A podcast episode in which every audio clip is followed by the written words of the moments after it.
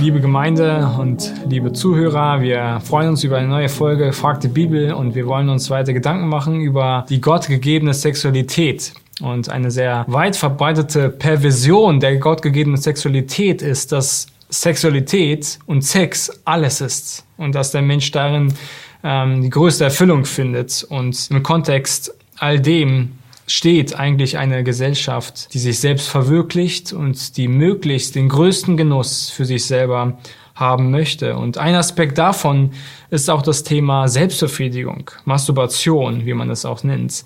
Und wir wollen uns in dieser Frage die Antwort erarbeiten, ist Selbstbefriedigung Sünde und hat Gott dazu etwas zu sagen? Hat Gott das wirklich als ein Instrument von Genuss eines einzelnen Menschen geschaffen oder ist es etwas, das Gott nicht so gedacht hat? Mhm. Ja, ist Selbstbefriedigung Sünde?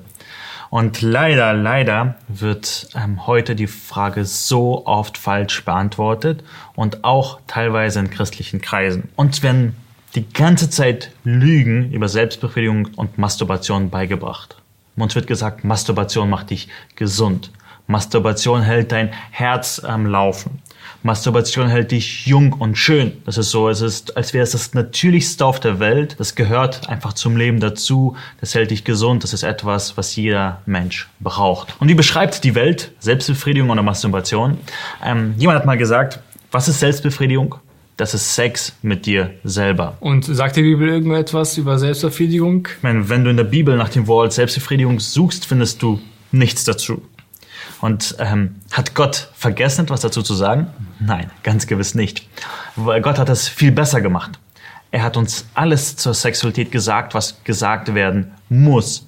Er hat uns ein positives Bild von der Sexualität vorgestellt und darunter äh, fällt dann auch die Selbstbefriedigung, also das Verbot der Selbstbefriedigung. Und so lesen wir in 1. Mose, als Gott den Menschen geschaffen hat, darum wird ein Mann seinen Vater und seine Mutter verlassen und seiner Frau anhängen und sie werden ein Fleisch sein. Oder in Hebräer 13, Vers 14, auch eine ganz wichtige Stelle. Die Ehe soll von allen in Ehren gehalten werden und das Ehebett unbefleckt. Die Unzüchtigen und Ehebrecher aber wird Gott richten. Was uns hier gesagt wird, ist, das Ehebett, also Sex, gehört in die Ehe zwischen Mann und Frau. Das ist der Ort für Sexualität. Was außerhalb von dieser Grenze geht, das ist offensichtlich Sünde. Also ist Selbstbefriedigung immer Sünde. Unabhängig, ob du zu Pornografie schaust oder nicht. Na, dann besonders, ne? Ja, dann besonders, aber ist unabhängig davon. Selbstbefriedigung an sich selbst ist Sünde. Unabhängig, ob du dabei Gedanken hast an jemand anderes oder nicht.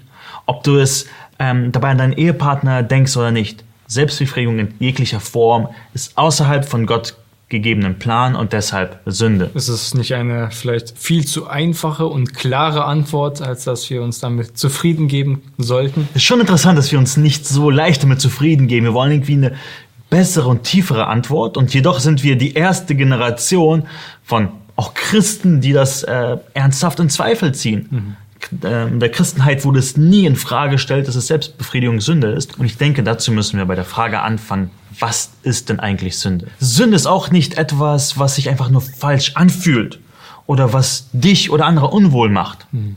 Das ist oftmals so ein Verständnis, was wir von Sünde haben. Es ist irgendwas, einfach etwas nicht Schönes mhm. oder etwas, was nicht so positiv auf sich auswirkt. Etwas, was dein Leben negativer macht. Die Bibel definiert Sünde viel, viel größer. Nämlich, Sünde ist Rebellion gegen Gott gegen seine Weisheit, gegen seine Güte, gegen seine souveräne Herrschaft. Das ist, was Sünde ist. Sünde ist im Grunde Rebellion. Es gibt unterschiedliche Worte in der Bibel für äh, Sünde. Es wird als Schuld, als Verbrechen bezeichnet, aber auch als Zielverfehlung. Welche Art von Zielverfehlung ist mit Sünde gemeint? Was wäre Zielverfehlung im Fall der Selbstbefriedigung? Wenn wir nicht das tun, was Gott vorgeschrieben hat. Gott hat die äh, Sexualität in den Rahmen der Ehe gepackt.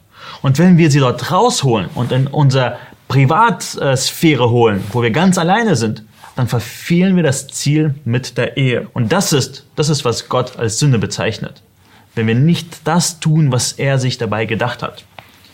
So sagt Gott in 1. Korinther 7, der Mann gebe der Frau die Zuneigung, die er ihr schuldig ist. Ebenso aber auch die Frau dem Mann. Die Frau verfügt nicht selbst über ihren Leib, sondern der Mann. Gleicherweise verfügt auch der Mann nicht selbst über sein Leib, sondern die Frau. Was wir hier sehen, ist, Sexualität ist, ähm, basiert nicht auf Nehmen, sondern auf Geben. Sexualität in der Ehe basiert auf gebender Liebe. Der Plan von Gott mit Sexualität ist, dass sie von Liebe getrieben ist, wo man nicht auf sich selbst fokussiert ist, sondern auf seinen Ehepartner. Mhm. Und das ist, was in 1. Korinther äh, 7 äh, sagt. Der Ehemann gehört der Ehefrau und die Ehefrau gehört dem Ehemann. Sie sind füreinander geschaffen worden.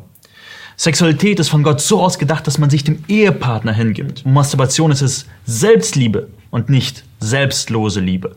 Und deswegen ist es Zielverfehlung, deswegen ist es Sünde. Deswegen ist dieser selbstzentrierte Sex namens Selbstbefriedigung von Gott nicht gewollt. Es ist zerstörerisch. Es macht einen wirklich kaputt von innen heraus. Es macht einen faul, es macht einen wählerisch, es macht einen äh, träge, weil man einfach Gottes Plan mit der Sexualität vollkommen verfehlt.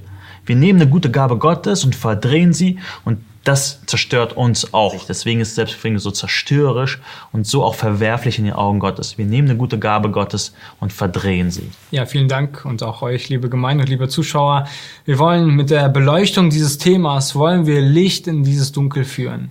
Wir wissen, dass es ein Thema ist, in dem wir relativ oft uns für schämen. Wir sprechen es nicht an und wir wollen euch da weiterhelfen und auch euch ganz konkret weiterhelfen und euch auch die Möglichkeit geben, noch weitere Fragen zu stellen. Das könnt ihr ganz anonym tun, indem ihr auf unsere Webseite geht und äh, ecg.berlin slash Fragen eingibt. Dort könnt ihr anonyme Fragen weiter mit einreichen, auf die wir gerne noch mehr mit eingehen wollen, um euch da zu helfen in diesem Kampf oder ihr könnt die auch gerne per E-Mail stellen an, an die E-Mail-Adresse fragen.ecg.berlin. Und somit wollen wir euch in eurem Wachstum, in eurem Kampf gegen die Sünde und eurer Freude am Herrn noch weiter verhelfen und wünschen euch darin weiterhin viel Segen Gottes und beten auch für euch.